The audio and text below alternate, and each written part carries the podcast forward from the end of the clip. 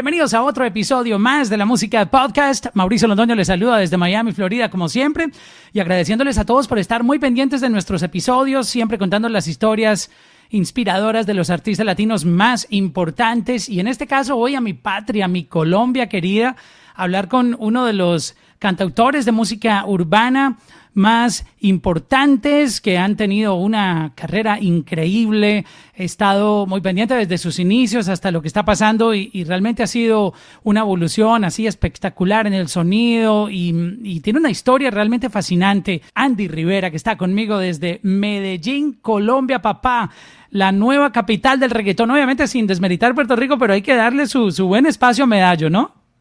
Dímelo, Mauro, qué alegría saludarte, saludar a toda la gente que está en la música, en este podcast, que no se lo pierden. Yo me he dado cuenta que la gente está siempre súper conectada y feliz de estar aquí, Mauro. Muchas gracias por la oportunidad.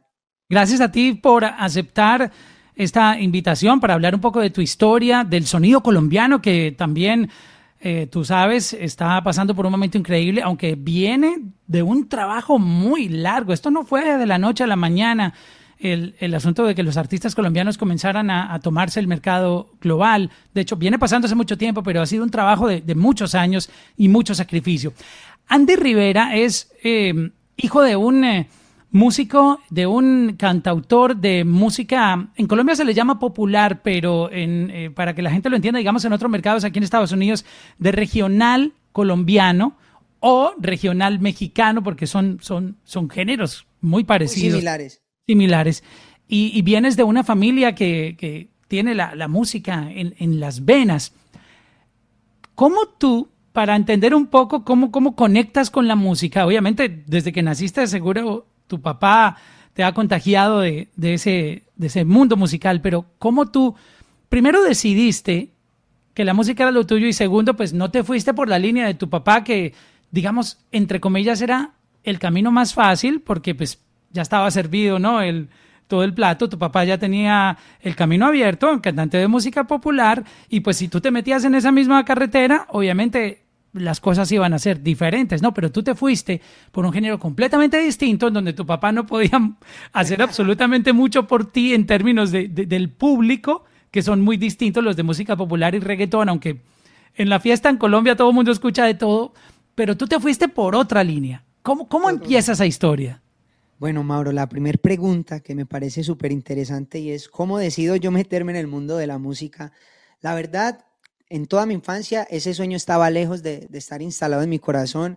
En mi corazón estaba instalada la idea de ser un futbolista, de estar en la cancha, patear balones, de ser un James Rodríguez. Oh, y de hecho una, una temporada que por situaciones económicas tuvimos que vivir en España junto a mi madre, allá la vibra del fútbol es súper alta, incluso me atrevería a decir que se vibra más con el fútbol que con la, con la cultura de la música, entonces todo el tiempo que el Barça, que el Madrid, y, yo dije, yo quiero ser futbolista, este es, este es el cuento mío, pero la vida vuelve y nos da ciertos golpes y nos vuelve y reacomoda las fichas y vuelve y me pone aquí en Colombia al lado de mi señor padre. ¿Viviste en España?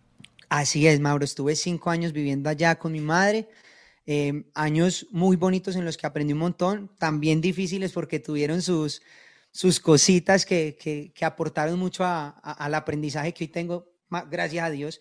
Pero Mauro, cuando ya regreso aquí a Colombia y me encuentro con mi papá otra vez, me doy cuenta con que mi papá en realidad es un fenómeno de la música. O sea, tú no sabías eso, tú no, tú, tú no lo, lo, sentías cerca porque no estabas aquí en Colombia. Exacto, Mauro, yo no había logrado percibir esa cantidad de éxito, ni de percibir qué era la música. En realidad, una persona más que oye la radio se enamora de dos, tres canciones y dice que las de Juanes, que en ese momento eran las más pegadas en España, y punto. Pero lo mío era el fútbol, el fútbol, el fútbol cuando ya vengo aquí y, me encuentro a mi papá pues viviendo todo su sueño de la música, empiezo a acompañarlo a sus shows, a verlo hacer sus ensayos, a acompañarlo a sus emisoras, se empieza a sembrar esa espinita y a instalarse ese sueño en ese punto en mi corazón.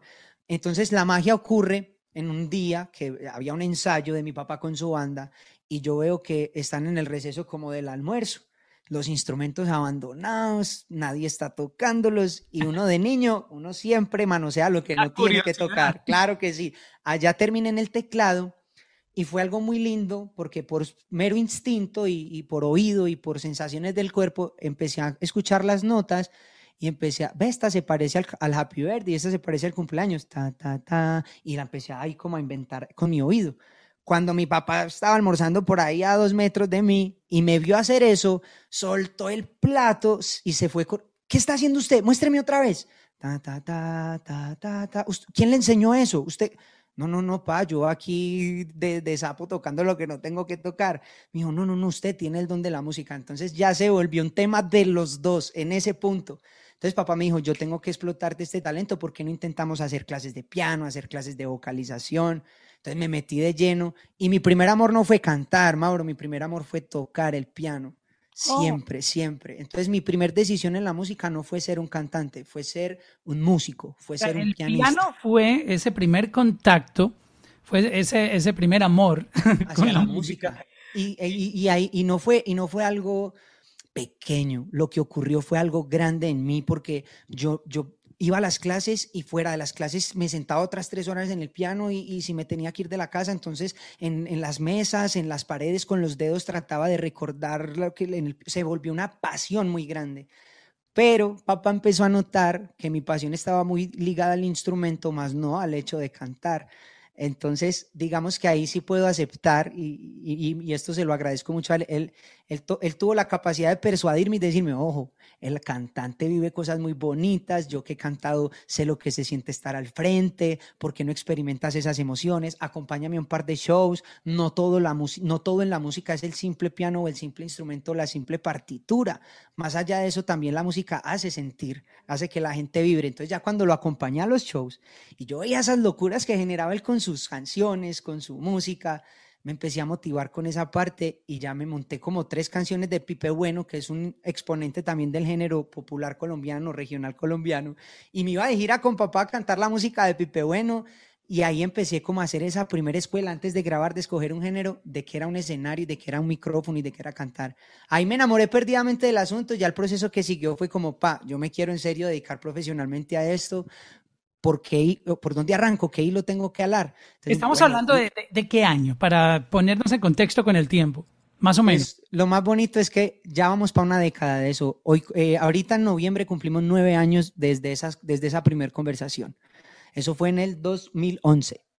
Ok, estaban pasando en ese momento cosas interesantes en, en, en el sonido colombiano, ya existían algunas referencias, ¿no? Ya, ya J Balvin estaba haciendo su, su trabajo interesante. Yo tengo súper claro el panorama de, del género, cómo estaba en ese momento, porque parte de que yo, me, yo, yo decidiera entrar al género fue ver ese panorama fue entender que había una llamita que ya se estaba encendiendo y yo le dije, pa, antes de yo meterme a competir con un, en un género contigo que tú ya tienes dominado y siempre estar a tu sombra, qué lindo yo poder intentar brillar con luz propia en este género que noto que, mira, ya hay un Balvin que va y canta a Bolivia, que va y canta a Ecuador, que le abren Raycon también estaba ahí moviéndose duro. Golpea. esa fue mi generación, o sea, a mí me tocó ver... Exacto, me, me, tocó ver nacer el género, Cid, Ronald El Gilas en realidad son las personas pioneras, pioneras del género que le dieron vida, que le apostaron, que mientras los criticaban y les decían, ah, qué guisos, qué montañeros, que los reggaetón, el reggaetón es para los boricuas, no, ellos no pararon. Esa, esa parte yo, yo necesito que la gente afuera de Colombia, que no vivió eso, comprenda que los artistas, ustedes que estaban en esa época intentando hacer sonido urbano, el mismo público colombiano, y yo lo vivía en la parte, en la radio, no los apoyaba, no, no porque, um, no porque no quisieran, era que no había esa confianza, porque como... La credibilidad. La credibilidad la tenían en Puerto Rico. Es lo mismo con el vallenato. Si alguien en Australia le da por grabar vallenato, nadie va a apoyar eso y es entendible porque el vallenato es colombiano, es de la costa caribe colombiana, de, de Montería, de Cincelejo, tú sabes. Y con el reggaetón pasaba lo mismo, era si no se hacía en Puerto Rico y de pronto, de pronto, Panamá, pero más Puerto Rico porque el de panameño no... no el panameño fue un reggaetón muy... le dio vida al reggaetón, pero el puertorriqueño se volvió mainstream, se volvió comercial. Exacto. Si tú no venías o grabando con un boricua, con esa época como Alexis y Fido, o con Joel Randy, o Wisin y Yandel, si no venías con ese empuje, con, con ese apoyo, y querías hacer reggaetón solamente porque eras un artista colombiano, eso era difícil, o sea, sacar eso adelante era muy complicado. La radio te decía, uy, pero es que... Nos daban mucho palo. Me toca sacar una canción de Wisin y Yandel para sonarte a ti, y, cómo voy a hacerle eso yo a la audiencia. No, y es que es duro. Entonces, y, yo pero, Mauro, es muy válido los dos puntos de vista en ese momento, porque tú dijiste algo, ¿cómo, ¿cómo, un australiano que no ha vivido, no se ha disfrutado el vallenato, no lo ha visto hacer, va a pretender hacerlo? Eso necesita el conocimiento, la raíz, entenderlo, saborearlo.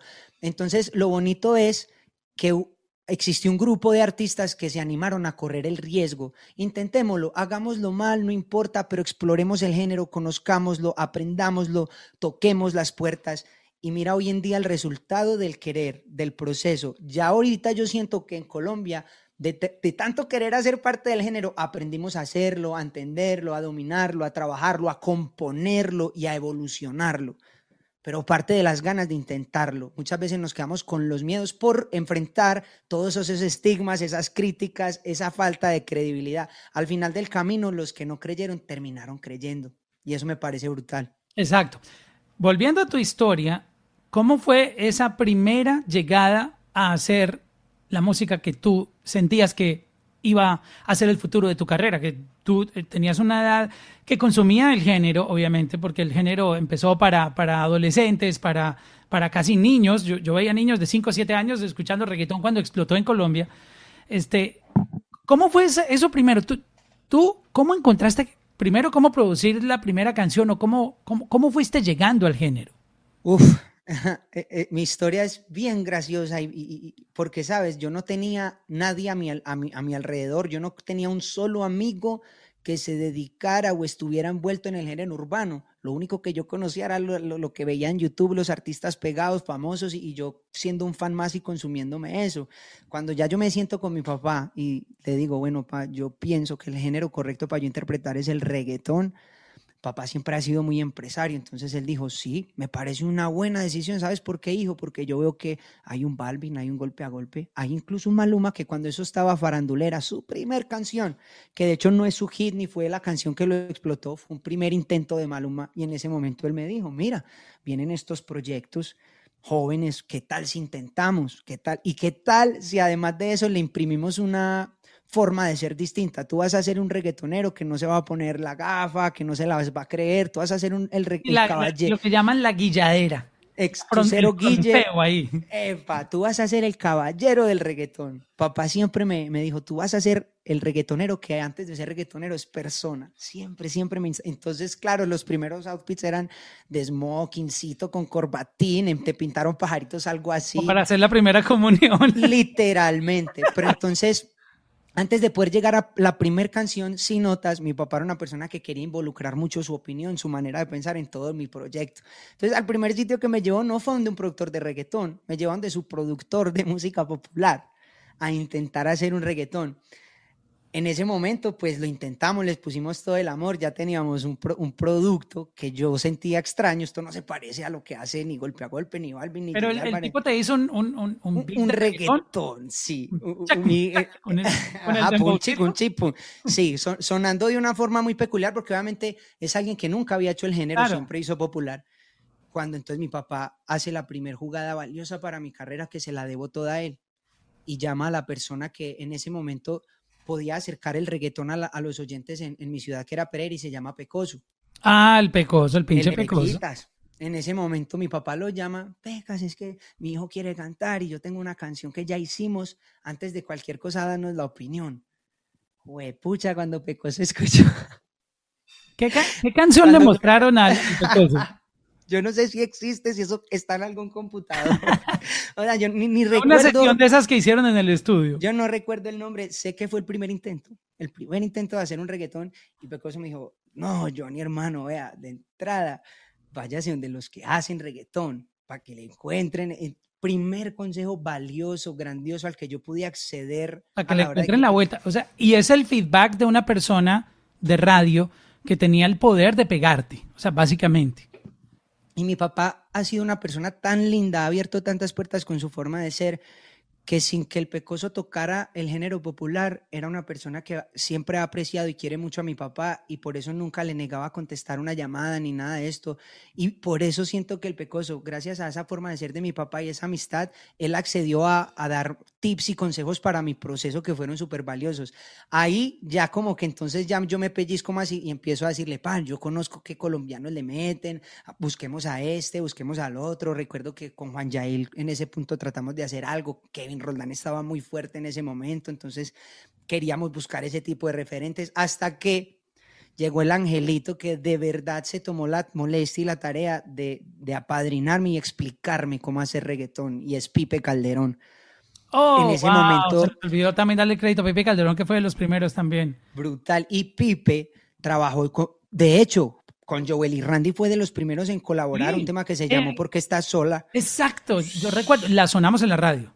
De, hecho, para hacerle una pausa aquí, ese fue, si, si yo no estoy mal y mi memoria no me falla, fue el primer artista colombiano que nosotros desde la radio dijimos, marica, un colombiano, perdonen por el marica, pero es Colombia muy, muy, muy, muy normal. Natural, sí, de nuestra jerga. Marica, un colombiano grabando con Joel y Randy. O sea, ya había pasado una, una, una canción que grabó J Balvin que se llama Éxtasis. Pero desafortunadamente J Balvin estaba tan adelantado que cuando él grabó ese remix de Éxtasis, todavía el reggaetón no había explotado completamente. Esta versión que grabó Pipe Calderón con Joel y Randy, ya, ya el reggaetón estaba en su pico en Colombia. Ya Balvin y Golpe a Golpe y Raycon habían hecho un trabajo muy bueno. Exacto. Y nosotros, marica, pero ¿quién es este tipo Pipe Calderón que grabó con Joel y Randy? O sea, lo veía en ese momento uno en la radio decía, wow. Y, Pipe cogió ventaja con esta jugada. Entró a la radio. Yo sin saber quién era Pipe Calderón lo terminé sonando porque el hecho de que Joel y Randy lo mencionaran, dijeran Medellín y orgullo, wow, ¿qué es esto? Para que vieran lo que cómo era de complicado entrar en el negocio del sonido urbano siendo colombiano. Claro, Mauro, y de hecho, esa puerta para que se abriera no era fácil en ese momento. Pipe estaba muy fuerte, muy pegado, era un hombre muy ocupado, sus producciones eran caras. Pipe estaba pasando un momento bellísimo y papá, con esa forma de ser tan hermosa que tiene, me abrió muchas puertas. Y Pipe accedió a, conocer al hijo de Johnny porque le tenía mucho cariño a mi papá. Y fíjate que son dos mundos aparte. Pipe no juega en el mundo popular jamás, pero como tocaba con Daniel en los Gigantes Vallenato, entonces ahí se cruzaron partarimas y se generó esa amistad. Me abrió la puerta de su estudio es uno de los días más inolvidables de mi vida. Cuando llegó Pipe Calderón, una persona muy profesional, llegó al estudio y me dice, Andy, te tengo esta pista organizada, pienso que es un color para alguien joven como tú. Ya él se había tomado la molestia de pensar en algo para mí, de, de, de, y entonces fue, fue como ir a la, a la clase más importante en la universidad ese día. Entonces Pipe mira, estos, y justo cuando llegué él estaba grabando algo con Rakimi Kenway y para mí era como que, Dios mío, con pues, Rakimi Kenway. todo eso para mí ese era una película. Venían del álbum Masterpiece que, que ha sido de lo más duro que ha salido en este género. De hecho, Pipe hace el remix de Tus recuerdos son míos con Kenway y eso la rompe también. O sea, yo me sentía vibrando lo que yo soñaba vibrar, ¿me entiendes? Y fue muy lindo, Pipe me atendió, escribimos la canción juntos, Pipe me grabó, eh, hicimos las armonías y recuerdo mucho que esas fueron las palabras. Tuve dos momentos, el desaliento y el aliento. El desaliento fue porque Pipe fue muy honesto y él me miró de arriba abajo y me dijo, ¿dónde compras tu ropa? porque, porque Maluma se viste una nota. O sea, y, y tú no entrenas porque Maluma va mucho al gimnasio. Entonces yo como que, ay, fue pucha, estoy muy feo, pues, me está diciendo.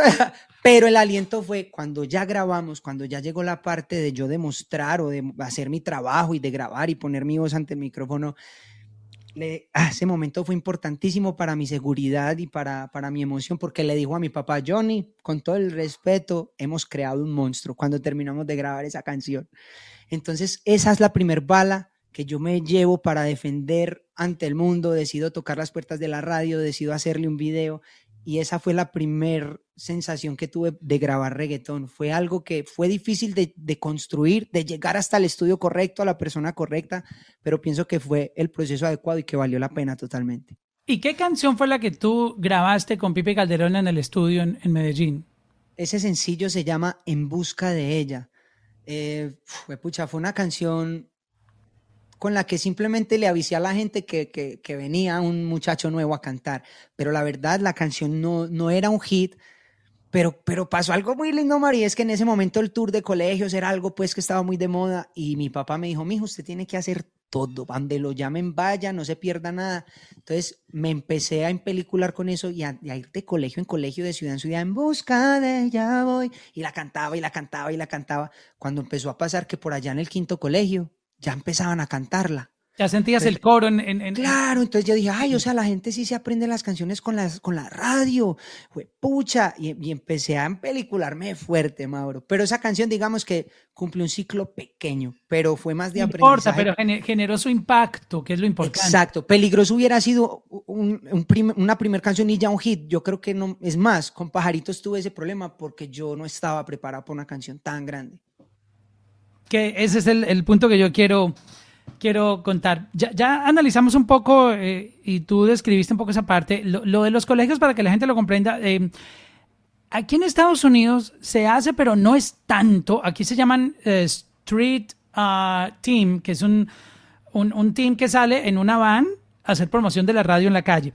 A veces van a colegios, pero en Colombia esto es otro cuento porque la radio va a los colegios. Un colegio con un high school de, de 2.000 estudiantes, eh, en, media hora te dan un espacio para que un artista vaya y haga promo y lleva a la emisora premios. Entonces, eso es el es, un mini concierto en horario de, colegio, pero realmente... Es una fiesta en el colegio, pero tiene un impacto durísimo en el artista porque conecta con su público y le consigue fans. O sea, e, esto, todos los artistas pasaron por eso. J, J Balvin lo hizo, Maluma lo hizo, eh, todos los que tú escribes, Pipe Calderón, inclusive los boricuas también, cuando empezaron a hacer promo en Colombia, eh, vieron esa, esa modalidad de promo y les encantaba ir a los colegios, universidades, etc. So, luego viene en tu carrera una canción que salió de, la frontera, o sea, de, Colombia, empezó a pegarse globalmente. Yo diría que es de esas canciones colombianas que más, más éxito han tenido y no desmerito lo que ha pasado con todos los artistas que han salido, sino que cuando salió no había Instagram, no existía esta promo que hay ahora que tú digitalmente puedes alcanzar millones de personas. E, en esa época no, no existía ese nivel de promo, ¿no? Esto fue más orgánico, de ese audio que se pega orgánicamente, que la radio suena eh, viralmente en España, en, termina sonando en países que ni hablan español, y es eh, pajaritos en el aire. Eh, eh, ¿Está bien el nombre?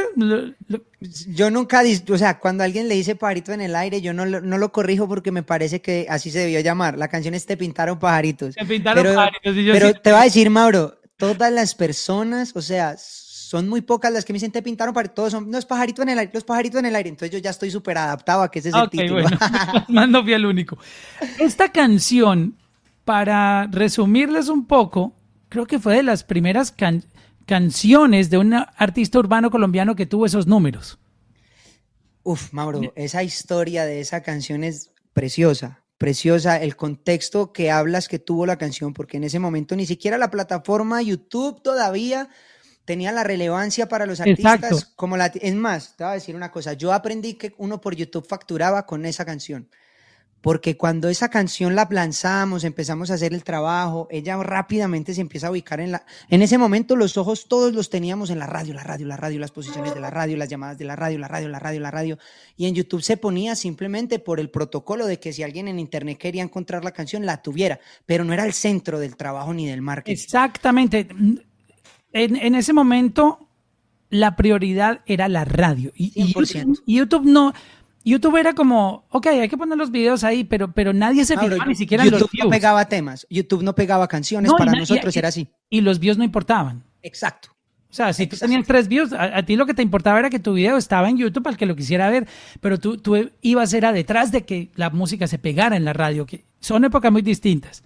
Exacto. Y sin embargo, Mauro, en la radio empezó a ocurrir la magia, ¿cierto? Que número uno aquí, y yo, wow. Entonces enfocado en Colombia y a, hacer shows en Colombia. Ya los colegios fueron muy diferentes, fue pucha, pero era apenas mi segundo sencillo, Mauro, y, con mucho por aprender todavía. Segundo sencillo, wow. Claro, cuando ya empieza a ocurrir la magia en YouTube, que ya incluso a las canciones de Rey con De Golpe a Golpe, de todos los artistas que llevaban años defendiendo el género. Esta llega y se les pasa como si nada en visitas y empiezan a llegarme mensajes virales por todo lado y empieza a sonar el booking y empieza una cosa y la otra y una cosa y la otra.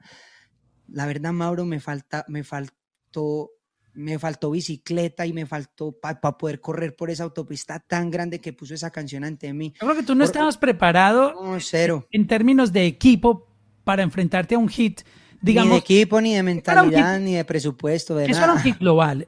Demasiado grande. Que a ti te llamen de Chile, España, Venezuela, Panamá, Ecuador, eh, México, todo Centroamérica, Estados Unidos. Esta canción la consumían globalmente, sino que no existe o no existía el Spotify, no existía como, como lo que pasa ahora que tú vas y miras, oh, esta canción es número uno en, en tantos países. En, Ni siquiera las medidas para medir dónde te están viendo y en qué cantidad, ¿cierto? Y fíjate, Mauro, porque te llamaban para los shows. Exacto, y, y, en las tarimas, para mí estaba pegada en Colombia y no más. Pero pasó esto, esto Mauro, fue la primera canción colombiana en llegar a 100 millones de views. Eso no se había visto un reggaetón llegando a 100 millones de visitas y lo logró esta canción. Fue cuando la canción que logró desbancar a Baby de Justin Bieber fue el Gangnam Style en Views. Era la canción más sonada, más vendida y la desbancamos de iTunes España. Cuando eh, otra magia muy increíble que ocurrió. pajaritos desbancó a Gangnam Style. Gangnam Style. En España. Qué duro eso. Y en Colombia desbancó a Yo Te Lo Dije. De J Balvin. Ajá, que me acuerdo que en un evento, en un evento 40, él me dijo que me tenés peleando ese número uno con esos pajaritos tuyos. y, otra cosa, que esto sí fue ya un boom, que, que ahí fue donde como que entendimos que los futbolistas son importantes para nuestro marketing, es que un jugador, cuando eso la moda era en Twitter, Arbeloa, un defensa del Real Madrid, llega y tuitea, es que esta canción nos tiene locos en el camerino, a Marcelo, a Xavi Alonso y a no sé quién, y pone el link de Te Pintaron Pajaritos. En YouTube. En Twitter.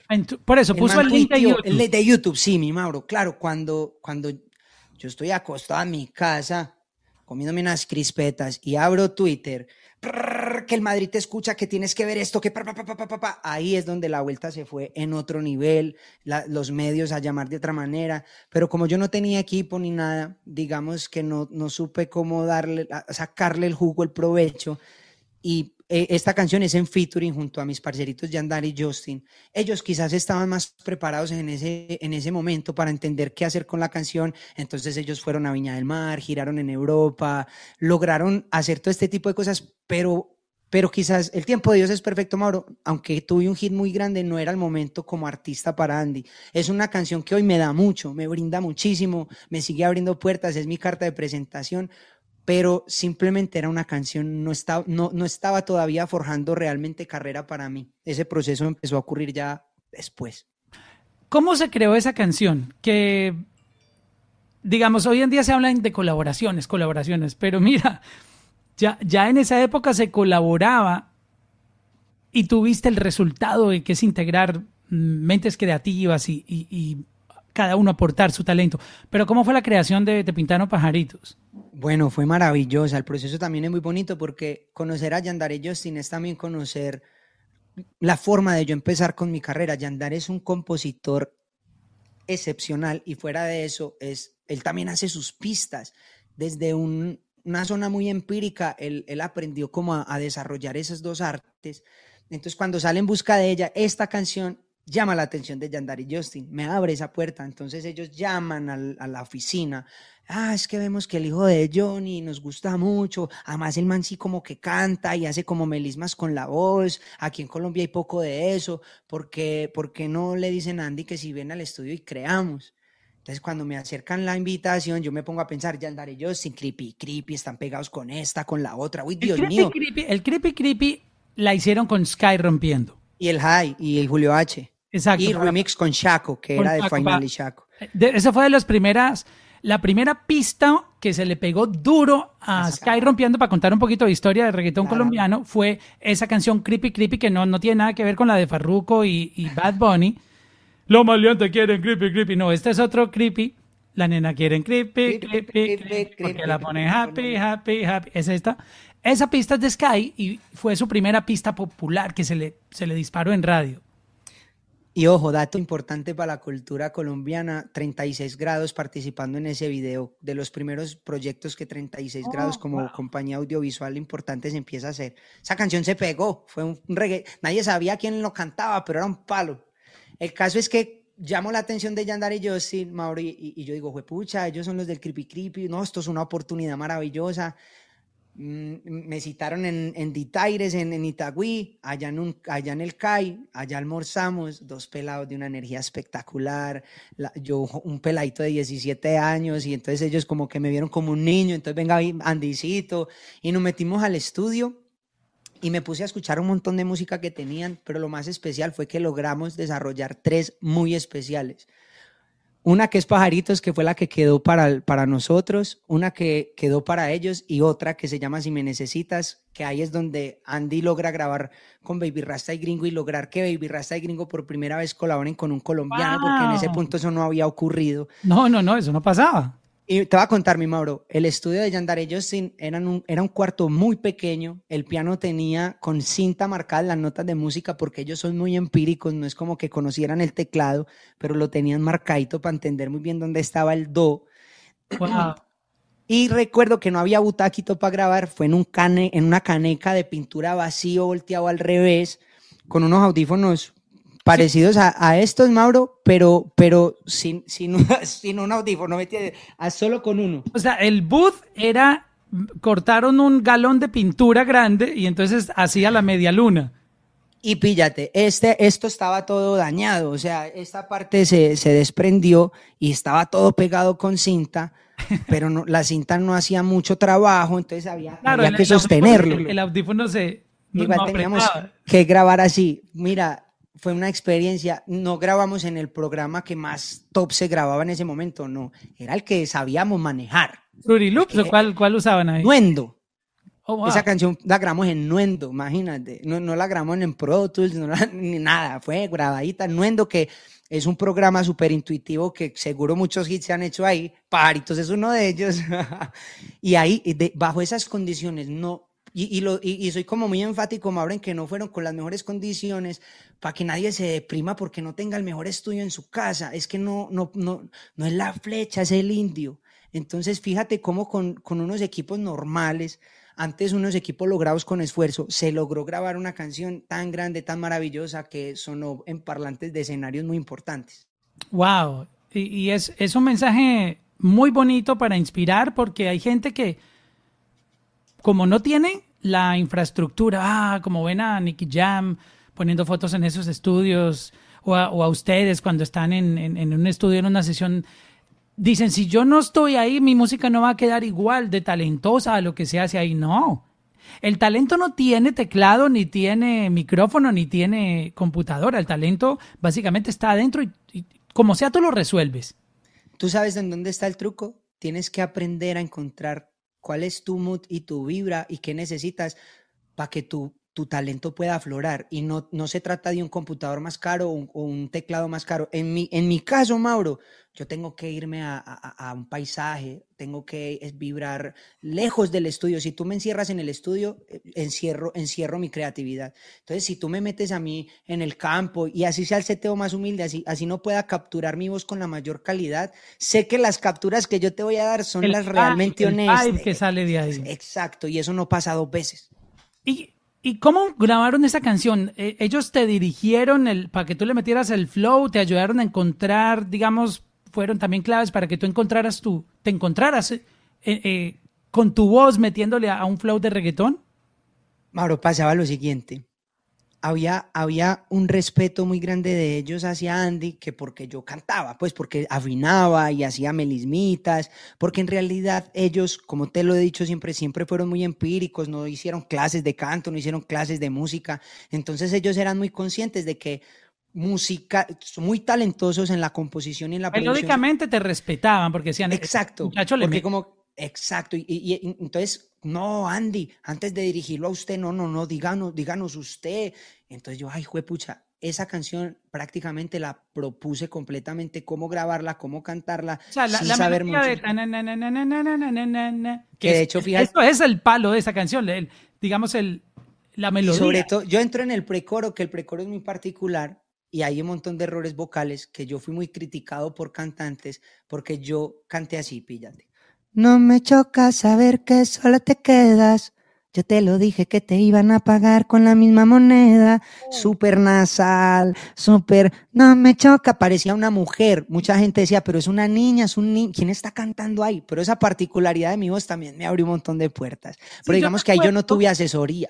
Yo recuerdo que, tú sabes, cuando, cuando tú te expones públicamente en algo, en un audio, un video, una foto, etcétera, viene algo que, está incluido con la fama, que es la crítica. Y, la crítica está bien porque al fin y al cabo eso te da promo. Y, en este negocio, si no hablan de ti, es peor. Es mejor que hablen bien o mal, pero que hablen, es un dicho popular.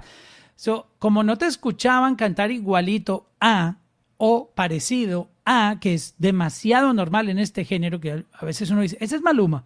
Ay, no, ese es no, y, pasa mucho. Ah, eh, de hecho a Maluma le decían, eh, ¿cómo le decían a Maluma? ¿Balvincito? Sí, ellos tenían ahí como que esos, esas, esas similitudes que la gente era súper y los... Balvincito porque él parecía a J Balvin cuando comenzó su carrera. Pero volviendo al, al, tema tuyo, sí hubo ciertas bromas porque tú cantabas muy distinto, pero eso eso fue lo que te dio a ti una identidad en, el género. Total, total. Yo siempre daba gracias por, por mi timbre. Yo decía, ¿qué tal yo me hubiera salido con un timbre bien normal? Más allá de que sea feo o no, lo importante es que es distinto y yo tengo que jugar desde esa zona y tengo que creer en que eso me va a ayudar y yo tengo que creer en que eso me va a aportar. Si bien fue mi maldición, también fue mi salvación, ¿me entiendes? muchas lloraditas y, muchas ganas de tirar la toalla sentí después de par fuertes críticas y cosas que tuve que ir, pero también fue como que eso es lo que me hace distinto, por eso también me terminan llamando al final de todo y por eso puedo hacer colaboraciones con otros artistas y por eso también llamo la atención de otros, de otros colegas. Empecé a dejar de verlo como la maldición y empecé a valorarlo. Oye, una pregunta para aprender un poquitito, porque en esto todos estamos aprendiendo de, la industria y también en este podcast muchos artistas aprenden de, las historias que han sucedido. ¿Cómo fue el manejo en términos de, de, negocio? Vamos a hablar un poquito de negocio con esta canción que seguramente trajo muchas bendiciones económicas tanto a Yandar y Justin y, a ti, porque en, en, esto donde más billetes se hace es en los shows y eso los shows sobraron gracias a esa canción.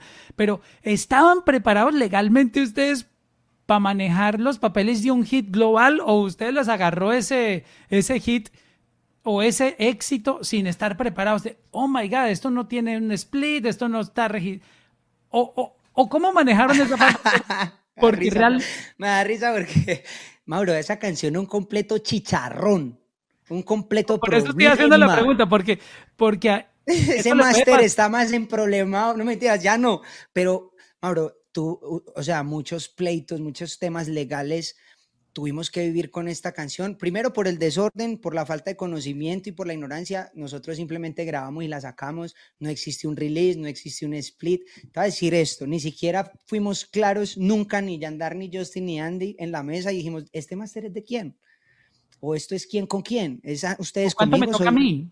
soy yo con, y mi papá, no, papá toda la vida, o sea, en, la popular los features no existían ni nada de eso. No, cada quien era por su lado. Nadando su, y entonces una canción, ah, el máster es mío, la letra es mía, entonces, claro, yo primero no entendía la parte del negocio, yo iba a cantar y nada, papá tampoco sabía de esa parte, tampoco sabía que era un máster, o sea, todos los errores del, del mundo yo tengo muy claro que toda la inversión y todo el trabajo y todo el marketing para que las cosas ocurrieran, si entre mi papá y yo asumimos el riesgo, con todo lo que habíamos logrado ahorrar de los chocitos que yo hacía de covers, porque yo, yo, no, yo no me quedaba quieto esperando que me sacaran música, no, yo hacía shows ya con covers, yo ya tenía el bagaje del escenario, entonces yo ya vendía fechas.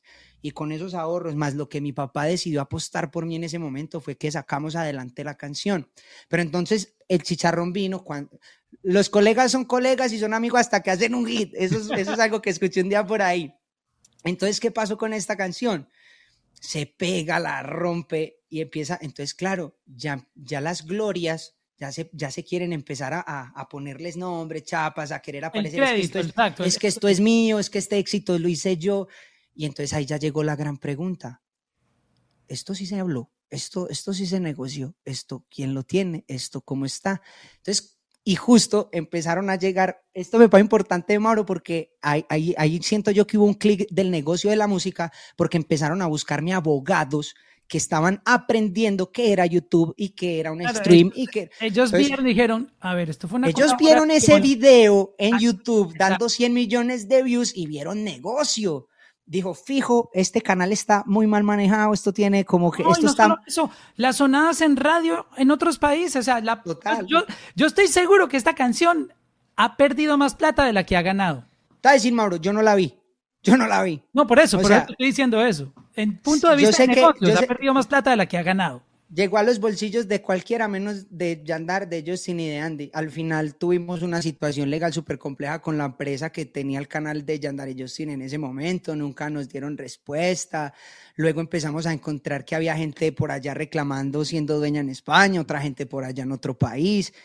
Y entonces ahí, eh, ahí, ahí es donde madura un proyecto, ahí es donde yo empecé a entender que una empresa de un artista requiere de un abogado. Wow, qué, qué dato tan duro. Y, es entendible desde el punto de vista de lo que ustedes hicieron estuvo bien hecho, porque es que ustedes hacen música. Pero las vibramos, Mauro, vibramos, nos dejamos llevar, pasaron las cosas. Y eso pasa normalmente porque cuando uno se sienta con alguien, tú no puedes empezar diciendo, bueno, vamos a hacer esta canción y vamos 50-50. Bro, no hemos grabado y ya estamos. Es muy difícil negociar sobre algo que no sabes cómo está hecho. Exactamente, pero. Cómo quedó. Pero hoy en día, obviamente, ya tú, si vas al estudio, los splits están hasta en una aplicación. Tú, ya pues en una aplicación haces un split, mira, este track se va a llamar así, a ti te corresponde el 50, a mí el 50, y te llega por email. No, y te voy a decir, Mauro, ahorita hay algo muy bonito y es que ya nosotros, los artistas y los que hacemos parte del juego, ya tenemos más cultura, ya entendemos el protocolo, el proceso. Entonces, cuando vamos a colaborar con un artista o cuando yo voy a trabajar con mis productores, entendemos que el split tiene que ser justo porque van las proporciones en las que la persona crea y escriba. Si Mauro hace todo el coro, el intro y el verso y yo solo hago un hook, pues cómo yo voy a tener el 80. Así yo sea el artista que la canta y la defiende, yo tengo que darle el valor a la persona que está y tengo que creer en su talento. Si tú rompiste un tema, yo no sé si mañana es un hit, pero si tú escribiste el 60% de la canción, es tuyo el 60. Y aprendimos que el máster es otro pedazo de la canción muy diferente, que tiene otro tipo de negocios, bla, bla, bla. Entonces ya cuando uno hace una canción... Está volando ya términos ya. ya, pero, pero te sorprenderías, Mauro, de cómo, cómo la industria ya está más formalizada y ya nosotros los colombianos también más enterados. Entonces, ya el artista como que, hey, bro, vamos para el estudio, fluyamos, ¿cuál es el número de tu abogado? Este es el mío, listo, ponles a hablar, ya ellos que se peleen, que se saquen de las greñas y tú y yo fluyamos y ya. Y así, así se conserva la vibra y, y, también se conserva el orden. Exacto, es que hablar de de talento y al mismo tiempo, de, o sea, como que fluir, fluir en, exacto, fluir en talento y en creatividad. Y luego decir, bueno, te corresponde tanto y a mí tanto, ah, no sé. Y tú sabes que eso, es, tan subjetivo, eso es muy subjetivo porque tú puedes sentir que lo que hace hit la canción son tus dos barras, así sean solo dos, pero tú es que yo escribí las dos más importantes y por eso es para mí más pedazo.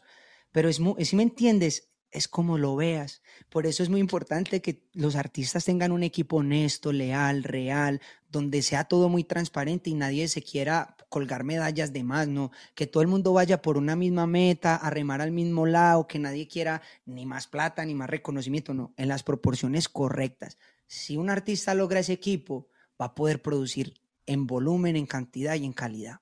Durísimo eso, gracias por ese consejo. Y para cerrar el tema de Te pintaron pajaritos, eh, tú mencionaste que la canción ya estaba como encontrando la luz. Eh, ¿Qué ha pasado eh, después de todo este enredo? ¿Cómo desenredaron la vuelta de, la canción? Bueno, el tiempo hizo lo suyo, yo ya pude como armar un equipo, después de ya no solo tener problemas con esta, sino muchas canciones que surgieron después por la falta de conocimiento, entonces vi como necesario yo, venga, tengo un catálogo muy grande, muy amplio, totalmente desordenado, no le tengo su documento, no le necesito un equipo que venga y me barra la casita, me la ponga linda. Entonces me armé de, un equipo que cuenta con el abogado, adelanté y, logré cerrar mi deal con, con, Universal Music Publishing para que estén pendientes de ese catálogo con la editora y aprendí a, protocolar, a protocolar protocolarizar el proceso de listo, canciones, split, pam, pam, pam. Si no tengo estas, si, si, mi, si en mi checklist no tengo esos cinco chulos, no hay canción no me ilusiono, no me emociono, porque la misma emoción hace que uno cometa el error de no tener un documento. lancémosla y luego vemos. Ay, eso, eso termina, eso, termina, eso termina luego en, penas y dolores. Exacto. Wow, qué, qué, buen aprendizaje de, este tema. Pasando a, continuar hablando de tu carrera, yo quiero que tú nos cuentes un poco, eh, porque de pronto mucha gente que está llegando nueva y está conociendo sobre, sobre tu, carrera. Eh, Andy, es una persona que ha sonado y para, enfocarnos un poco en, Colombia, todo, en todo el país, en todas las radios del país, o sea, es un artista que ha estado en, primeros lugares en muchas oportunidades, casi, casi siempre que lanzas una canción, corona eh, primeros lugares en, en todas las ciudades más importantes. ¿Cómo tú construiste ese imperio de la nada, porque tú no empezaste con una disquera grande, sino trabajando con tu papá, como nos habías contado. ¿Cómo fuiste llegando a más ciudades? ¿Cómo tú construiste eh, todo ese, ese imperio que ha crecido? Mira ya dónde va, pero, pero quiero que nos cuentes cómo, cómo lo, lo fuiste haciendo grande. Bueno, yo pienso que la música es una carrera muy similar a cualquier otra en la universidad y requiere de perder muchos exámenes, de hacer muchas tareas no bien hechas, para que al final, después de cinco años y otros cinco más de especialización, tú digas, me gradúo. Ese imperio que quizás se pudo sentir así en algún momento, no era un imperio, era simplemente experimentos, ensayos, probemos por aquí. Cuando la radio te podía brindar esa cercanía tan grande con el oyente y el oyente tenía tan centrada su atención allí, era más sencillo, porque prácticamente la radio podía, entre comillas, obligar a la gente que escuchar, si te lo puedo expresar de esa manera, ¿cierto? había una monopolización. Tú tenías como que el, tú eras el dueño del botón del play que todo el mundo iba a escuchar. ¡Ey, quiero que escuchen esto! Y la gente... Algo así. Entonces, la, la forma de tú llegar era un poquito más brusca hoy en día. O sea, tú te imponías en los oídos de la gente. Entonces, ¿qué pasó con Andy? Las canciones yo las ponía y se imponía la música, la gente se la aprendía, pero te aseguro, Mauro, que estaba la gente muy lejos, muy lejos de enamorarse del artista, de Andy, de la persona que es él. Y si bien logramos esos top 1, top 2, yo no era un artista de vender tickets, Mauro, porque la gente consumía mi música, pero no a mí. Yo no generaba esas ganas de, uy, qué rico ir a ver a Andy, qué rico ir a Manosealo, qué rico ir a ver un show. Yo no generaba esa emoción. Entonces, para mí era un constante patineo. Ah, hago los temas, se me pegan, pero no vendo tickets, pero solo hago shows y plazas públicas y no progreso y empecé a sentir como un sofoco, Mauro, de, de, ver a todo el mundo pasándome por el lado, Maluma, este, el otro, el Yatra, el Tan, y yo, ay, Dios mío, pero, pero ¿qué me está pasando? Algo estoy haciendo mal en, en, el manejo. Exacto, exacto. Y es que me di cuenta, Mauro, que en el afán de ser una estrella y en el afán de ser famoso y en el afán de que otros no me dejaran atrás, yo no le estaba poniendo cuidado ni a mi salud mental, ni al color de mi música, ni a yo que estaba hablando en mis canciones, ni me preocupaba bien por cómo yo salía en un video. Yo simplemente, ¿quién me ayuda? ¿Quién me dice cuál es la mejor canción? Ayúdeme a buscar el compositor que esté más duro. Entonces, nunca, nunca más en ese proceso logré generar esa conexión. Y pasó un proceso que quebrantó mucho el, todo lo que yo estaba viviendo y todo ese, ese éxito, y fue que un artista me lavó la, la, oreja y me dijo, yo quiero ser tu manager, yo quiero trabajar contigo, yo quiero, ta, ta, ta, tú tienes mucho talento y yo te voy a hacer canciones diferentes y yo te voy a sacar de, de ese girar en círculos que vienes. Y eso implicó, Mauro, romper mi relación profesional y laboral con mi papá. Oh, wow. Cuando eso pasó fue súper traumático emocionalmente, para mi papá también lo fue, fue súper complejo. Y te voy a decir, ¿qué fue más complejo aún? Que la decisión no fuera la correcta, que yo, yo lo logré, me amarré los pantalones y me llevé mi carrera de ahí, porque también estaba sintiendo que, que toda la, la visión popular que mi papá tenía de la música estaba de cierta manera viciando todo el trabajo urbano que yo necesitaba hacer. Entonces, mientras yo necesitaba poner CO2 y pirotecnia en un show, papá me decía, no, pero eso no es tan necesario. Y todos mis colegas compitiendo en ese nivel y yo, Dios mío, no, no, no, no voy a poder estar ahí. Pero entonces, en ese momento papá no lo entendía. Entonces fue muy fuerte cuando yo me llevé todo mi proyecto y justo en un momento bonito donde se estaba facturando y pasando cosas lindas, y yo, ¡pra! me llevé el proyecto y, hijo, pero ¿por qué haces esto, Dios mío? Yo te dije, pa, si usted es papá de verdad, déjeme, yo me doy duro contra el mundo, eh, yo me, yo me estrello de duro y déjeme, yo, yo la embarro, yo, yo jurando que él estaba acertando, yo diciendo eso, pues, pues fijo, dicho y hecho, fui medio uno de los totazos más grandes de mi vida. Esta persona trató de ser mi manager, pero digamos que como te lo explico, Mauro, no, no, tenía el enfoque ni la mentalidad, tenía otros problemas de salud y mentales que no podían ayudar a que, a que mi carrera en serio floreciera. Y me dejó el bache más grande en mi vida, casi cinco meses sin soltar una canción, yo esperando por ah. esta persona y esperé por esta persona. Y yo seguía haciendo shows y pagué ese porcentaje, pierda. Y entonces mi papá se empezó a desesperar y me llamaba todos los días, te están hundiendo la carrera y discutíamos y, fue un oh, proceso súper heavy. ¿Y, tú nunca habías tenido ese tipo de conversaciones con, con tu papá, por ejemplo? Es la única vez en mi vida, las únicas veces que yo he tenido situaciones difíciles con él fue cuando yo tomé esa decisión. Pero entonces, Mauro, ahí ya me vi realmente jodido, digámoslo de cierta manera. Yo dije, pucha, no tengo música, ¿Qué voy a hacer para los recursos? Eh, ya, la tajada no me queda a mí, me toca compartirla con este manager. Mi papá está súper enojado. ¿Qué va a hacer de mí? Entonces yo decido quedarme totalmente solo. Y yo le, digo a esa persona, a ese manager, le digo, ¿sabes qué? Yo necesito que me liberes. Esto yo, yo, yo prefiero tener un papá que una carrera y yo estoy perdiendo a mi papá por esto yo necesito tener a mi familia. Yo prefiero no cantar, pero que mi papá me quiera, que mi mamá me quiera y que yo pueda ir a la casa. tranquilo. Sí, eso es para mí mi sal. Entendí eso, que antes de uno ser famoso y todo y tener millones en la cuenta, la salud mental y el corazón priman por encima de todo. A mí este manager me estaba ofreciendo el cielo y la tierra, pero entendí que yo no estaba dispuesto a negociar eso por mi papá y terminé llamándolo y pa, te extraño, te amo, necesito que vuelvas a conectarte conmigo. Y papá muy hermoso me, abrazó y me dijo, estoy para las que sea. Pero entonces yo le dije, paz, yo si necesito algo te lo digo, pero quiero intentarlo solo, quiero navegar solo, quiero hacerlo solo. Y ahí es donde empieza realmente mi proceso, Mauro. Ahí sí puedo decirte que construyo mi imperio. Ahí es donde yo digo, ¿qué necesito un artista? Ya aprendí. Necesito un equipo, necesito un abogado, necesito productores de confianza, necesito una tesorera que vele por eh, el dinero, necesito alguien, el booking, necesito esto, necesito lo... Y empecé a escogerlos como a, a mi vibra, a mi gusto, a lo que, a las necesidades que yo Ya nadie más opinaba. Eso es crear una familia. Exacto. Y que tú la crees según tus necesidades y que no haya nadie manoseando eso, ¿me entiendes? Es que deberías hacerlo así. Es que deberías echar a esta persona y tener esta.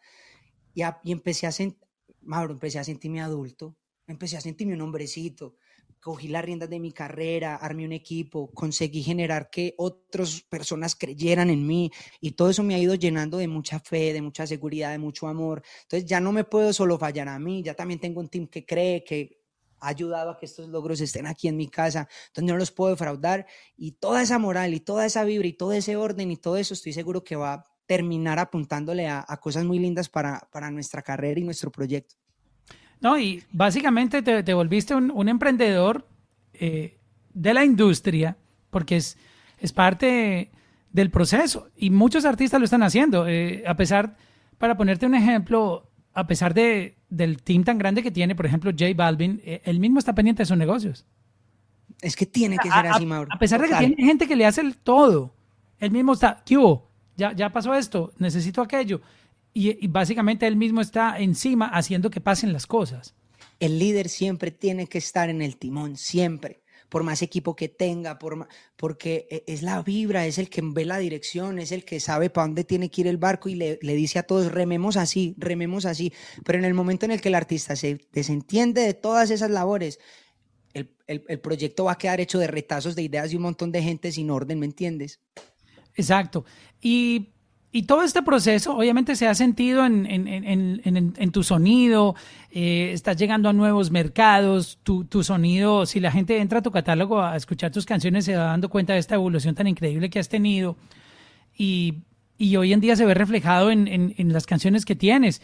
Este, por ejemplo, la oficial remix es una de, de, las canciones más escuchadas en este momento y, y creo que le ha ido bastante bien.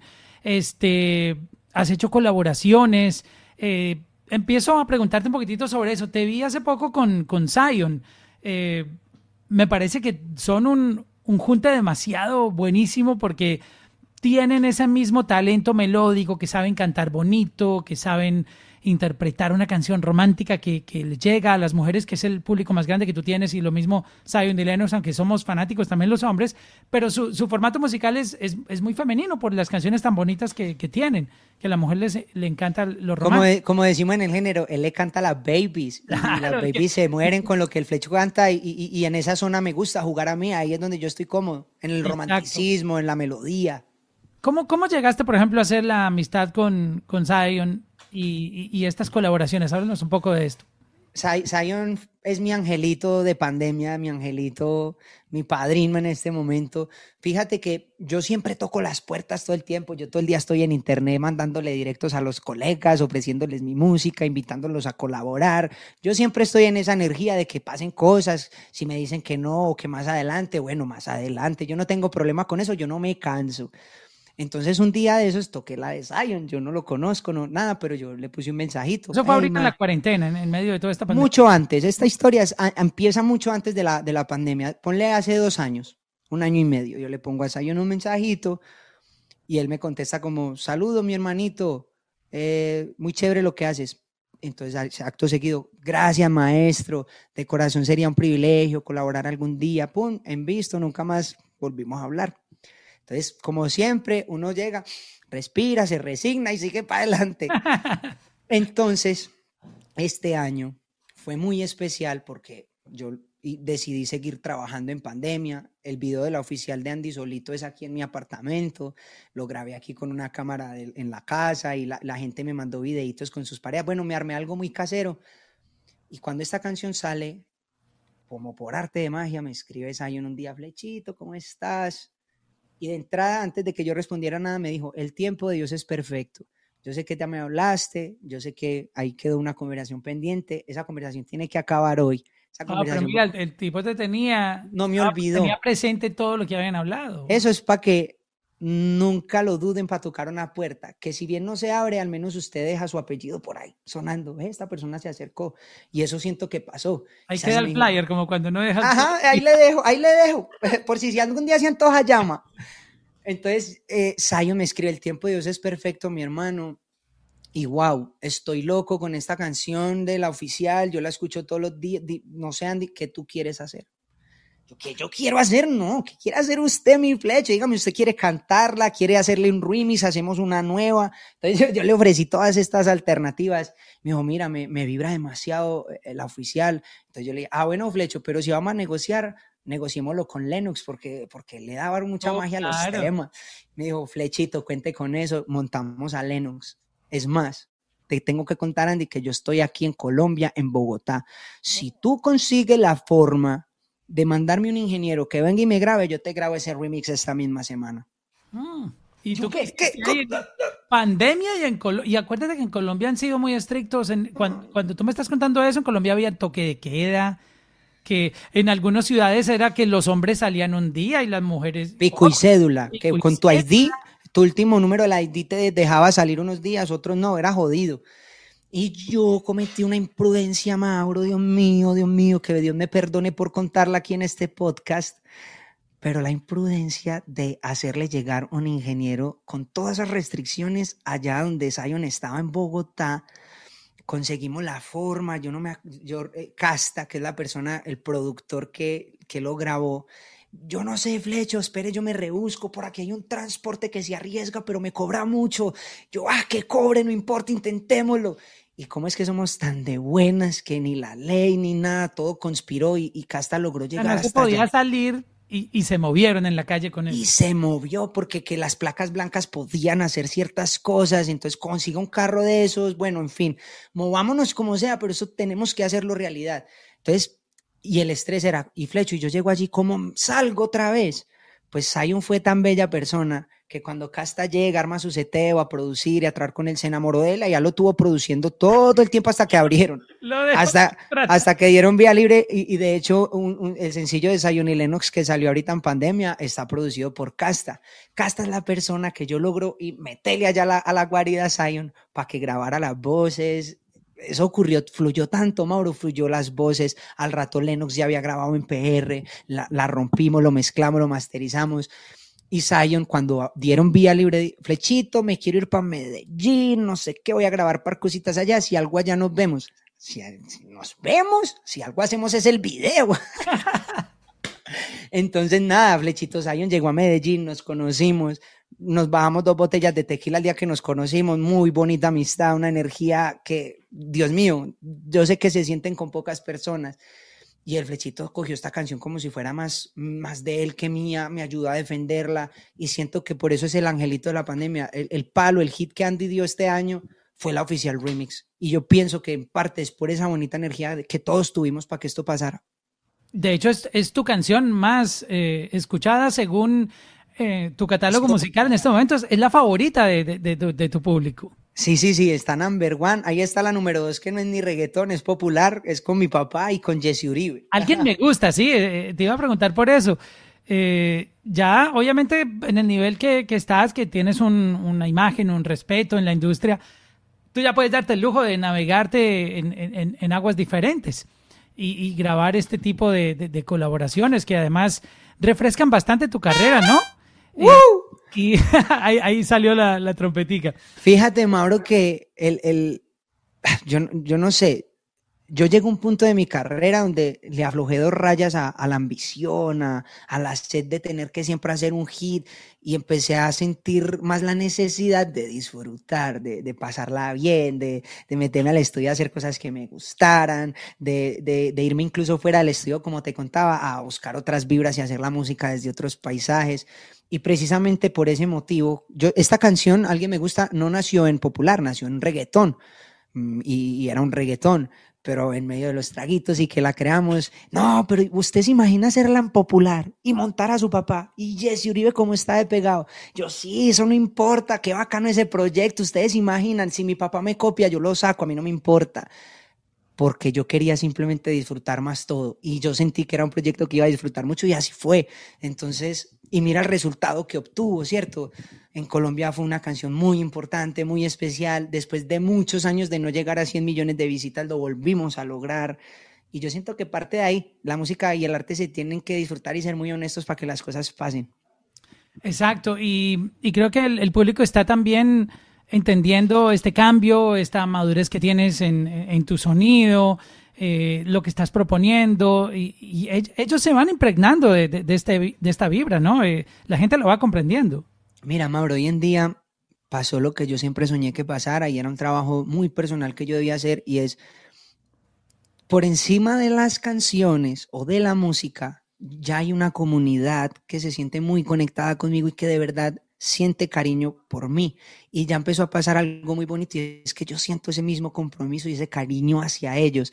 Entonces, yo estoy seguro que ya cuando abran los shows, ya hay gente que está dispuesta a ir a un show, a ver a Andy, a abrazar a Andy, a conocer a Andy. Y yo estoy loco por salir y que me abran vía para ir a conocerlos, saludarlos. Las redes sociales se convirtieron en una fuente maravillosa y una oportunidad maravillosa de cercanía, de estar ahí y de generar esa conexión que yo no había logrado como artista. Tú me comentabas ahora que hubo momentos, y, son cosas normales, esto lo, ha vivido gente en distintas profesiones, no solamente en la música, eh, somos humanos y tenemos sentimientos. En momentos donde uno quiere como tirar la toalla o por, por algún motivo, eh, háblanos un poco de esos procesos en donde tu mente, ya sea por cansancio, por estrés, por toda esta ansiedad que trae estar encima de tantas cosas, de los números, de que tienes que estar pegado, de que la competencia, de que los videos, de que los conciertos, de que todo salga perfecto. Obviamente somos humanos y en algún momento explotamos y, queremos mandar todo para el carajo. Disculpen la palabra. Háblanos un poco de cu cuando has pasado por esos momentos. Eh, cuéntanos un poquito esa experiencia. Mauro, esos, esos, esos momentos no, no, no, han sido ni uno, ni dos, ni tres, han sido muchos porque la frustración del artista es constante y más hoy en día que todo el tiempo tenemos las benditas redes sociales que, que, perjudican demasiado porque todo el tiempo estás viendo ahí los logros de los demás, el éxito de los demás, lo bien que le va a los demás, los millones de views de los demás y empieza a ocurrir algo muy delicado y es que inminentemente vas a empezar a compararte. Entonces, cuestionarte. Muchas veces eh, me he sentido supremamente intoxicado de primero lo que consumo por ahí y segundo de esa ambición de querer estar ahí al pulmón, de no quedarme atrás. Y eso te lleva al estrés, a, a, desconectar. Yo, por ejemplo, tengo un defecto muy grave y es que cuando yo estoy con la mente súper recargada, me ausento. Entonces, ni en las redes, ni con la familia, ni nada, como que me meto en una burbujita. Pero tengo que decirte, Mauro, que para un artista la salud mental es más importante que la misma música. Grandes artistas, grandes estrellas que seguro tú has sido fanático, yo he sido fanático, nos han dejado de dar su talento y nos han dejado de dar lo que hacen simplemente porque todo ese desorden que hay dentro de sus vidas está bien, bien desacomodado. Yo que aprendí, Mauro, de pasar todos esos episodios, que uno no tiene que tenerle miedo a sentirse humano, no puede, o sea, por más que Andy sea la marca, yo aprendí a entender que es una marca, que detrás hay un ser humano que cuidar, entonces, Mauro, uno no le puede dar pena ir a un psicólogo para que le desenrede un par de nudos si uno está incómodo, ¿me entiendes? Uno no le puede dar susto sentarse a hablar con, con su familia de lo que está viviendo y de lo que le está pasando. a uno no le puede dar susto sentir miedo, inseguridad. Yo todo el tiempo tengo esas conversaciones con mi equipo porque entendí que son muy valiosas. En la medida que ellos sepan en qué punto está mi salud mental, todos vamos al mismo ritmo, a todos nos fluye. Y yo me di cuenta que el arte no solo lo hago yo, lo hace el bailarín, lo hace el fotógrafo, lo hace la que hace la ropa.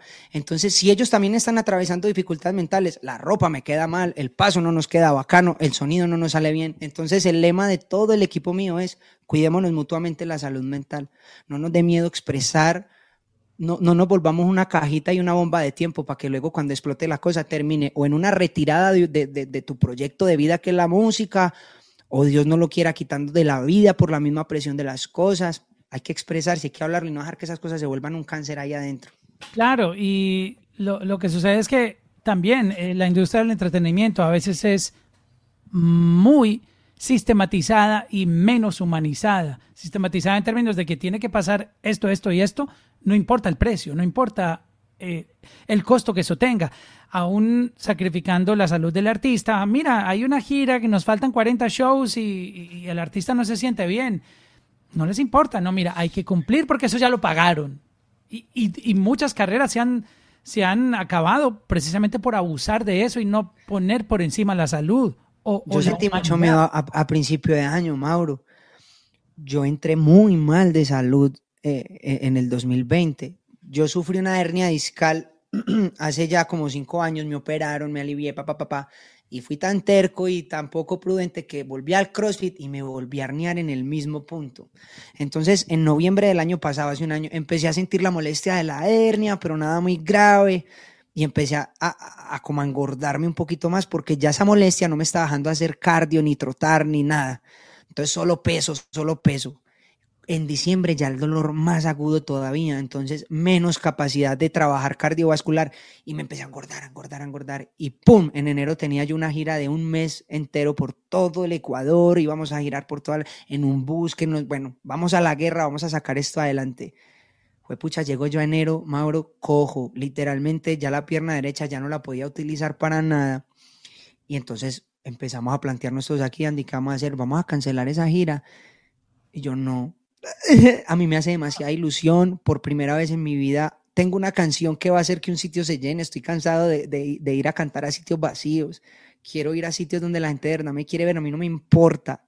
Me fui para donde el doctor y él me dijo, contra su voluntad o lo que sea, yo no estoy de acuerdo. Ahí le entrego esta medicina, estas pastas, le receto este cóctel para que intente a ver cómo le va. Me fui a ir a Mauro todo ese mes y me, do, me sobredopé. O sea, yo me mantenía contra Madol, mantenía los últimos cuatro shows, Mauro, ya la voz no me despertaba. Ya los medicamentos me mantenían tarde dormido, que ya no era capaz de subir a cantar a alguien me gusta. Y me empezó a pasar lo peor, lo peor, lo peor. Me paraba en la tarima y no sentía nada, Mauro.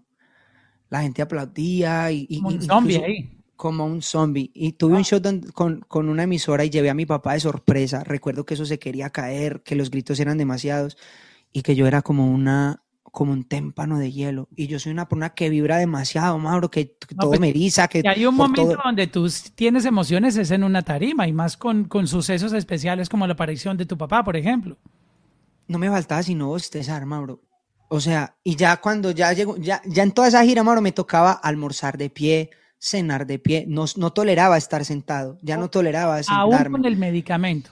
Sí, y yo, y yo me excedí, pero Diosito fue muy grande, Mauro, y pasó la pandemia y tenía 17 fechas llegando de Colombia, todo eso entró en esta bike y tuve la, la oportunidad, la linda oportunidad de, así yo no quisiera, parar revisarme a Andrés Felipe Rivera, toda mi salud, todo emocionalmente, psicológicamente, toda esa medicina, Mauro, me tenía súper irritable, me tenía, pues pucha, yo tenía alejada a la gente de cuenta de toda esa situación médica y psicológica que estaba pasando. Entonces, por eso lo que tú dices es tan importante y a veces los artistas en, en, en, en ganas de, de, lograr y ser tan ambiciosos nos llevamos a unos límites que son muy imprudentes.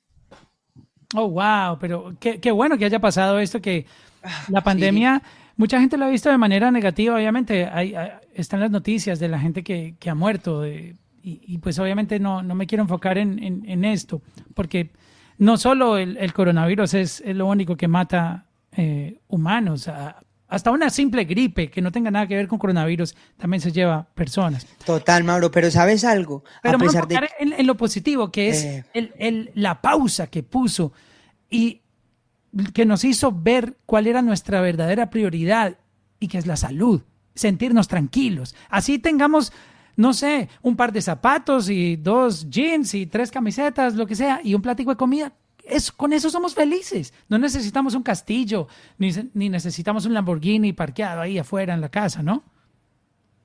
Con salud, Mauro, usted tiene para ir a buscar 10 Lamborghinis, 10 platos de comida y 10 tiendas de 10 cosas de ropa pero la salud es súper importante. Y Mauro, la pandemia, a pesar de que ha, castigado tan fuerte el planeta, ah, yo tengo como una moral y una, y una motivación de que gran parte de la humanidad va a elevar su nivel de conciencia y va a pensar distinto y va a valorar las cosas distintas después de este palo tan bravo que, todos, que a todos nos tocó vivir. Hablando un poco de, de, el Andy que, que, está ahora versus el a donde quieres llegar quiero hablar un poquitito de esa, de esa ambición en, el buen sentido, obviamente, eh, porque sé que ya eres una persona que ha aprendido muchas lecciones, que has madurado, tú empezaste muy joven en esto y obviamente uno con los años va, va adquiriendo experiencia y, y, y, obviamente sabe cómo enfrentarse a las cosas. ¿Cómo tú te ves más adelante? O sea, ¿cuáles son tus planes ahora que todo está fluyendo como debe ser, que estás eh, ordenado en tu parte artística, que es muy importante, y esto que lo tomen como ejemplo los artistas nuevos que están comenzando. Eh, es muy bueno estructurarse para que puedan tener eh, esa proyección hacia el futuro. ¿Dónde tú te ves? cuéntame un poquitito de, esos sueños de, de Andy. nueva versión internacional, este, están pasando cosas muy chéveres, estas colaboraciones últimas que has tenido, este, háblanos un poco de eso. Bueno, hay varios frentes que, quiero atacar, que quiero, que quiero trabajar para que a futuro pasen cosas muy lindas. Lo primero, Mauro, tengo como sueño ser un muy buen bailarín, lograr ah, como añadirle a todo el proyecto la virtud del baile, poder ofrecerlo en los shows, poder ofrecerlo en mis videos. Este año he sido súper constante en la tarea, llevo tres años como trabajando esa habilidad. Eh, entonces, ¿dónde me veo con ese tema del baile a futuro me veo en un proyecto con Raúl Alejandro, coreografiando juntos. Él también baila súper bien. Claro, entonces. Dani también le mete bien al baile. Entonces me veo ofreciéndole cosas súper distintas al género urbano y más sabiendo que ya hay exponentes que también se le quieren medir a eso. También Mauro me visualizo con, con, una carrera un poquito más estable, con unos hits que permitan tener una dosis de tranquilidad también económica, de, porque yo siento que en este momento estoy en el punto donde hay que remar y dejarse la piel y la espalda, ¿me entiendes? me tiene que salir herida la mano porque siento que este es el punto. Callo, el callo. Sí, aquí es donde, en este punto donde me siento hoy es donde me siento la energía, siento la estructura, siento la motivación, siento la musa. Entonces me veo lográndolo, me veo sacando esta carrera de resistencia a feliz término, a un punto donde yo pueda tener a mi equipo de trabajo feliz de haber cumplido muchos sueños que sé que quieren cumplir a través de mi proyecto y ver también a mi familia tranquila. O sea, para mí mi sueño es como que todos cumplamos el sueño. Yo me veo a todos abrazándonos. Andy, logramos e, este Grammy, logramos este Billboard, logramos este Luna Park, logramos este Square Garden. ser un artista latino relevante que, que, pueda pisar ciertos escenarios más que por la fama. Es como que, que me los abran para yo saborearlos, bailar en ellos, prender las pantallas ahí y llevar a mi equipo a que se pare ahí. ¿Quién te inspiró a aprender a bailar, a meterte en, un tema que obviamente es, un talento más que tú tienes ahí guardadito, pero que ya lo quieres también exponer en tu público? Es, es increíble. Y, me recuerda la época de, tú sabes, Justin Timberlake, que, uno no solamente lo admiraba por cómo cantaba, sino, este tipo baila. o sea, Escucha, eh, el anglo. son cosas que ponen a un artista a otro nivel cuando salen con, con todos esos talentos en una tarima. Total, el, el, anglo tiene eso, ¿cierto? Ellos son súper íntegros, como que te ofrecen el rapeo, la super voz y el super video, el super outfit y la super coreografía y te toco tres instrumentos. Me parece que el mundo del arte tiene que ser así de amplio. Es muy peligroso ser muy bueno en todo y no excelente en una sola cosa, eso sí no estoy de acuerdo, pero en la medida en que tú puedas tener dos, tres habilidades puntuales, bien ganadoras, eso le va a sumar mucho a tu proyecto. Mi inspiración siempre, o sea, el baile siempre me gustó en el colegio, siempre no sé por qué me metía en la semana cultural a bailar todo, pero cuando me animé a meterlo en mi género fue cuando conocí a Bruno Mars. Ese hombre me pareció, porque es un hombre que dentro de su baile no es tan pretencioso, pero baila súper cool, desde, no sé, me encantó lo que vi de él, fui a un show, vi todo lo que me transmitió con su baile y empecé a entender que esa cultura es una nota y llevo tres años que hago clase y hoy, Mauro, después de tres años, estoy más enamorado que nunca de esa parte, porque ya, ya le veo forma, ya siento que me muevo. Entonces yo, como me pasó con el piano una vez, me está pasando con el baile. Entonces yo me meto a echar con los temas y no, ya no los canto, los bailo. Oh, wow, no, y eso es increíble porque le, pone un, toque de nivel a, tu show.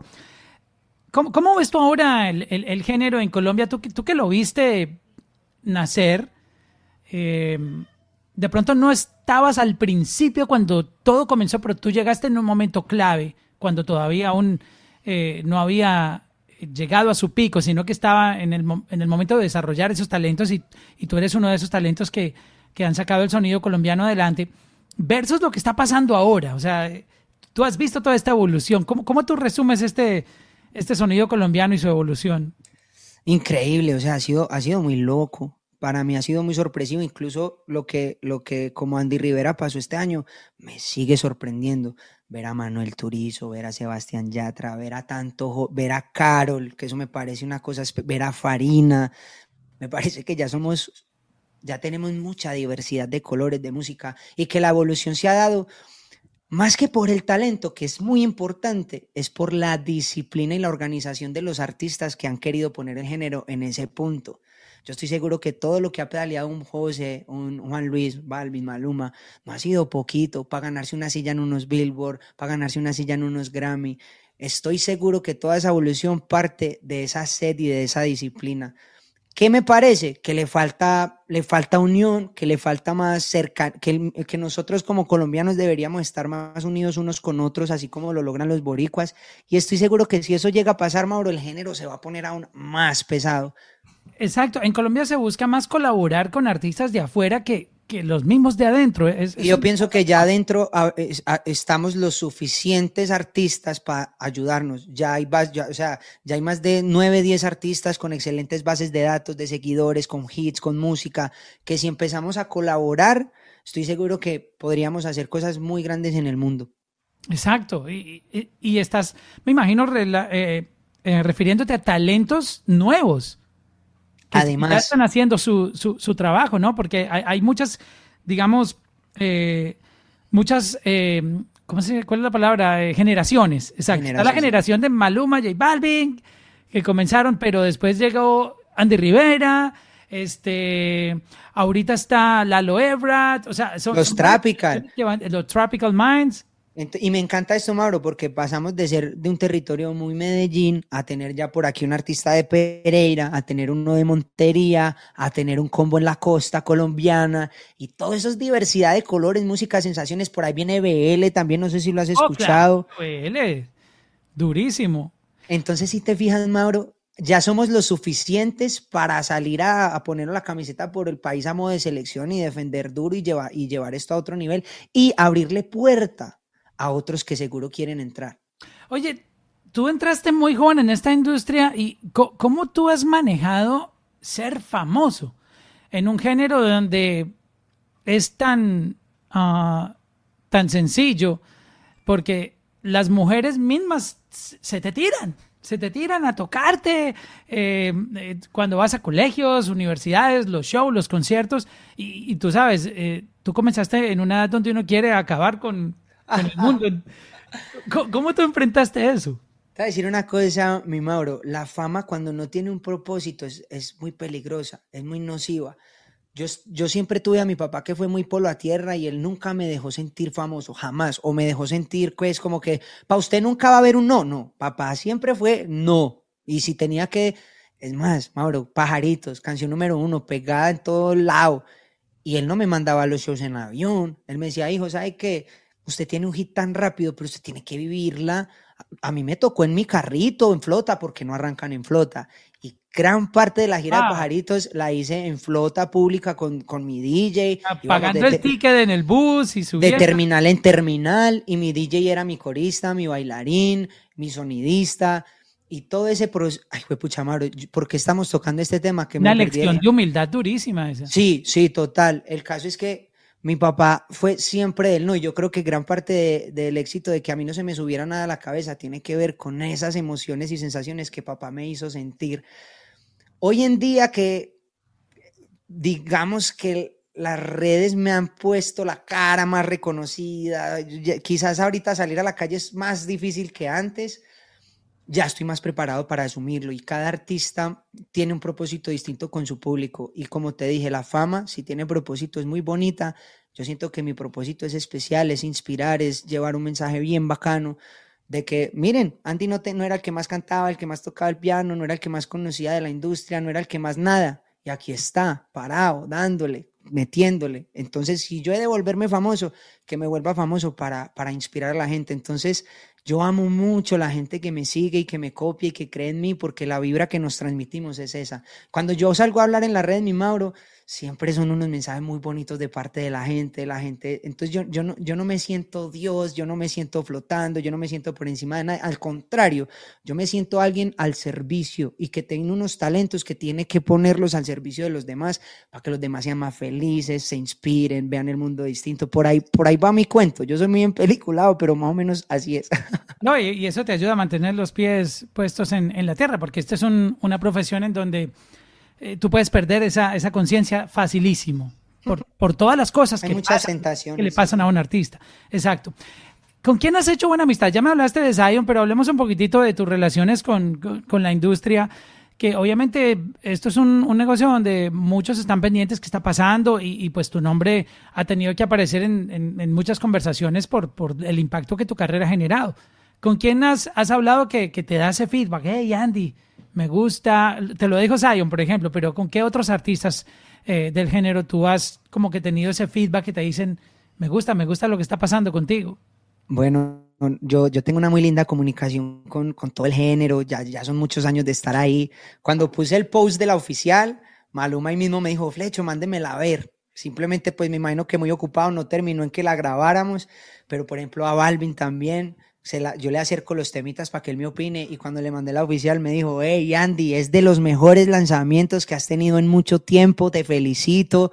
Con Carol, que tenemos una canción también, la amistad es súper bonita.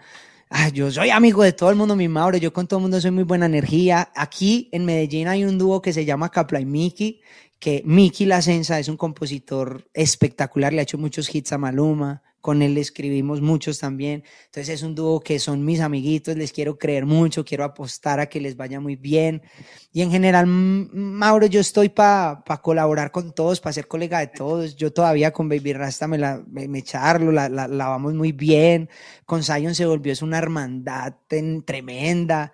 Con Sky ahorita estamos de, de parceritos mucho, con Faith, con Manuel, porque estamos lanzando precisamente un proyecto para Cuéntame un, un poquito de eso, porque mm, yo creo que faltaba ese toquecito. Bueno, Faye tiene su, su, su aporte colombiano en, en, en, en la vuelta con, con, con, esto de los Avengers y que es, esa comunidad que han hecho tan interesante con ese sonido, pero le faltaba un, un, un ingrediente distinto, ¿no? Como, creo que tú encajas muy bien en, ese, e, e, en esa colaboración. Sí, fíjate que tenemos un remix que es de una canción que llama ¿Qué le pasa a mi ex?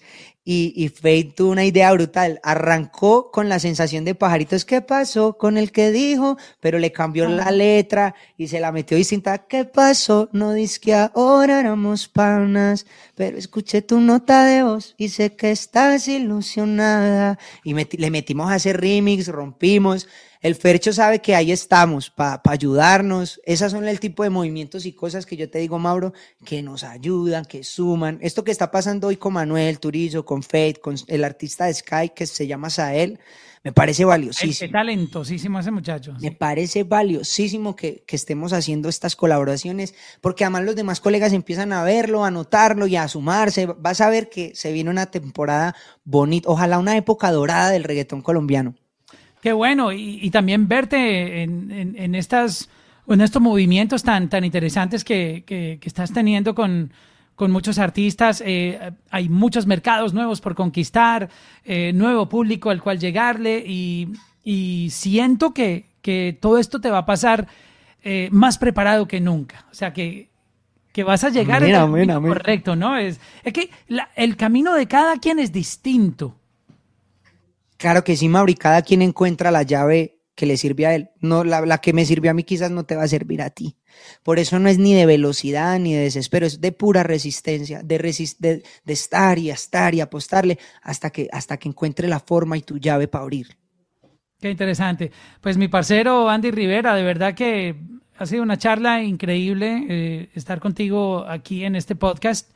Eh, te agradezco mucho por tomarte tu tiempo y, compartirnos todo esto, abrirte eh, de corazón como, como ser humano, compartirnos eh, estas cosas de, tu carrera, que realmente yo creo que mucha gente se, se va a inspirar escuchando toda esta historia tuya, eh, más desde la parte humana, ¿no? ¿no? No viendo todo como en la película tan artístico que a veces nubla mucho y, y confunde, ¿no? si lo vemos todo desde el punto de vista humano, lo entendemos mucho más fácil. Claro que sí y, vamos a sentir que todo se puede hacer realidad. Eh, esto no es una fantasía y, no pasa porque llueve del cielo. Los artistas viven procesos y cumplen sueños porque los trabajan y porque se ponen la 10 para cumplir esos sueños. Quizás ya por egos y por las mismas heridas que el camino le deja a los artistas, cuando llegan a esos puntos, el, diálogo es un poquito distinto, pero es por lo mismo, por todas las heridas que nos toca recoger en ese camino. Yo espero no llegar tan herido, llegar al punto donde me sueño llegar con una conciencia bien feliz y tranquila para decirles que es una nota y que el sueño se cumple y que es realidad y que, y que no es una fantasía.